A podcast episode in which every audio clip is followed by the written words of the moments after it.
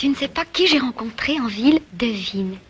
Tu ne devines pas Roland Cassard. Un coup d'œil dans le rétroviseur aujourd'hui dans notre rendez-vous ciné puisque nous fêtons aujourd'hui même les 60 ans de la sortie d'un film culte qui a fait briller la Normandie à l'international. Si je vous dis que ce long métrage est réalisé par Jacques Demy, qu'il convoque Catherine Deneuve et Nino Castelnuovo et que la musique est signée Michel Legrand, vous avez forcément reconnu son titre. Les parapluies de Cherbourg.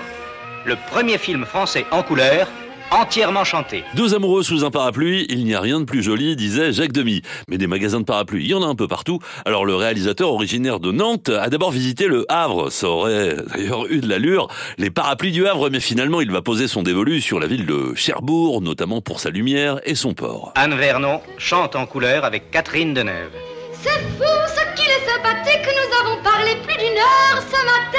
Que seraient les parapluies de Cherbourg sans le fameux magasin de parapluies, le lieu le plus mythique du long métrage? Bien sachez qu'il n'en a jamais été un. La boutique était en fait une quincaillerie, serrurerie aménagée pour l'occasion, devenue pourtant le symbole de la ville. Les parapluies de Cherbourg a reçu la Palme d'Or au Festival de Cannes et le prix Louis de Luc en 1964. Mais je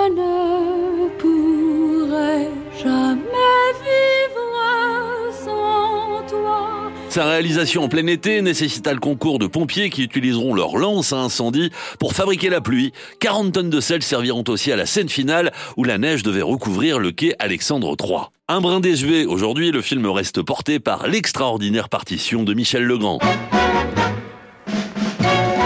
Pour le plaisir, une petite archive de Catherine Deneuve au moment de la sortie du film, dénichée chez nos amis de l'INA.